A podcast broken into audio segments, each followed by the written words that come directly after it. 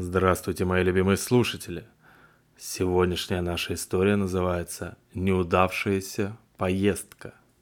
Этим летом я, Паша и Кирилл сняли охотничий домик в лесу. Рано утром, в условленный день, мы собрали вещи и поехали туда. Путь был долгий. Кирилл и Паша решили вздремнуть, а я сел за руль. Часа через два я выехал на дорогу, которая вела прямиком в наш домик. Дорога была ужасная, так что из-за тряски Паша и Кирилл проснулись. Они начали разговаривать о предстоящей охоте. А я, честно говоря, ехал не для того, чтобы убивать животных. Меня интересовала красота этого места. Я фотограф-любитель и веду свой интернет-журнал, куда выкладываю свои фотографии.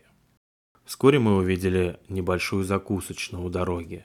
Было уже пять часов вечера, так что мы решили остановиться и перекусить. Выйдя из машины, мы с удивлением заметили, что вместо сторожевой собаки на цепи сидит дикий волк. Я достал фотоаппарат и сфотографировал его. Потом мы зашли внутрь.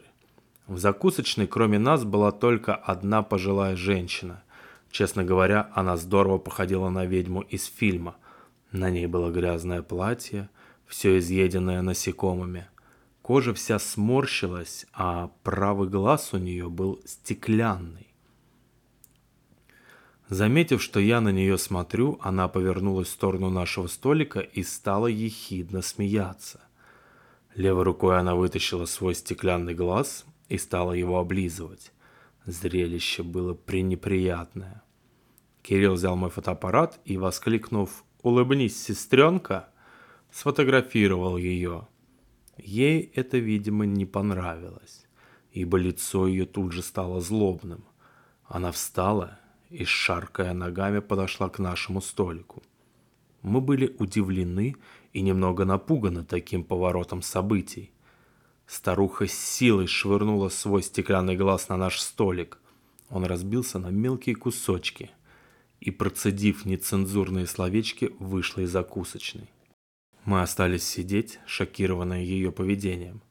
Когда мы выходили из здания, я посмотрел на небо и увидел, что приближается дождь. Волк, который до этого спокойно сидел на цепи, стал беспокойно метаться туда-сюда и протяжно завывать. Я вспомнил, как мне бабушка говорила в детстве. Волки воют к покойнику. Мы поехали дальше. Минут через 15 начался ливень с грозой. Я попытался найти хоть какую-нибудь радиостанцию, чтобы хоть как-то поднять себе настроение. Нашел только одну станцию, которая работала еле-еле. Мы уже были глубоко в лесу, и связь была никудышной. Тучи закрыли небо. Стало темно мне пришлось включить фары. Посмотрев на заднее сиденье, я увидел, что ребята снова заснули. Я усмехнулся. Как же они будут охотиться на зверей, если постоянно засыпают? Снова устремив взгляд на дорогу, я увидел, что на дороге стоит та самая старуха. Я резко нажал на тормоз. Паша и Кирилл из-за резкой остановки ударились лбами о передние кресла. «Ты что творишь?» – возмутился Паша. Я ответил дрожащим голосом. «Посмотри вперед!» Мы не могли поверить своим глазам. Как эта сумасшедшая могла так быстро добраться сюда? Делать было нечего. Я вышел из машины, осторожно подошел к старухе, которая смотрела прямо на меня, и начал. «Простите, пожалуйста, нас э, за то, что произошло в закусочной. Она не дала мне закончить, размахнулась и ударила меня по лицу. Удар был настолько сильным, что сбил меня с ног. Паша и Кирилл выскочили из машины. Паша стал поднимать меня, а Кирилл начал кричать на старуху. Она стояла на месте и смеялась. Кирилл замахнулся на нее кулаком и наверняка ударил бы.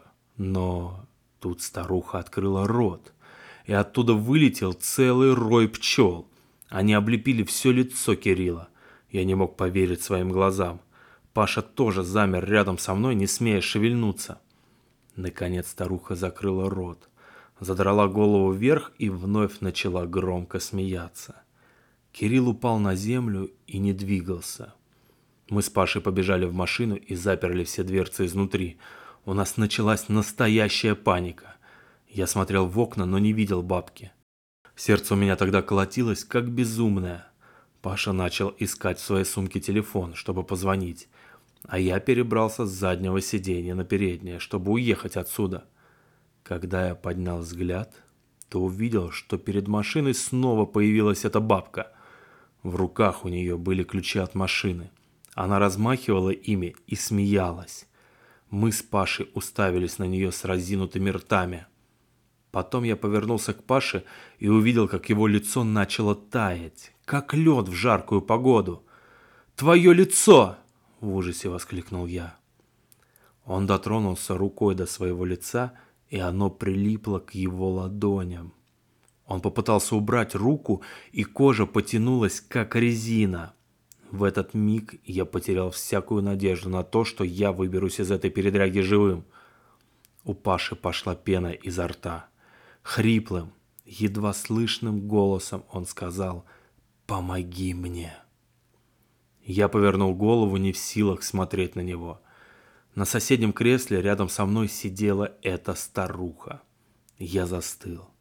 Руки и ноги отказали. Я не мог пошевелиться. Старуха дотронулась до меня, и у меня потемнело в глазах. Очнулся я на опушке леса за той самой злосчастной закусочной.